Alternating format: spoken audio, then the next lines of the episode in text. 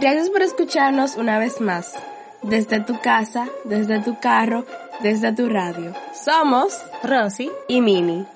El episodio de hoy trata sobre la princesa Anacaona. ¿Quién era ese representativo personaje de la cultura aborigen de nuestra isla? La princesa Anacaona era la comandante del cacique Jaragua. Después de la muerte de su hermano, Boechío, y además era la esposa del cacique Caonabo, casicasco de Maguana. Se cuenta que era muy bella, culta e inteligente. Se caracterizaba por recitar y memorizar poemas. Su nombre significa flor de oro.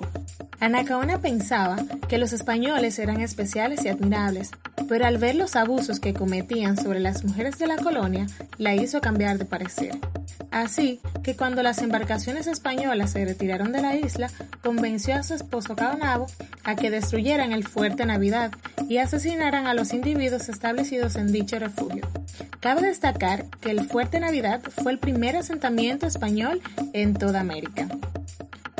Años después, el gobernador Nicolás de Obando le hace a Anacaona una invitación pacífica para visitar Jaragua. Al llegar, Anacaona y los habitantes del lugar reciben a los individuos con fiestas y bailes, pero las verdaderas intenciones de Obando nunca fueron tan amistosas como las planeadas. E Encendieron fuego a todos y aniquiló a centenares de aborígenes. Anacaona logró salir con vida de dicha trifulca, pero no fue suficiente para Obando.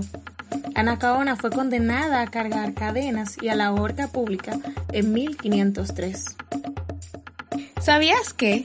El lago Enriquillo lleva su emblemático nombre al cacique Guarocuya, evangelizado como Enriquillo, quien posteriormente a la muerte de Anacaona se convirtió en el cacique de Jaragua, y que además era sobrino de Anacaona y Caonabo. Esto es todo por hoy.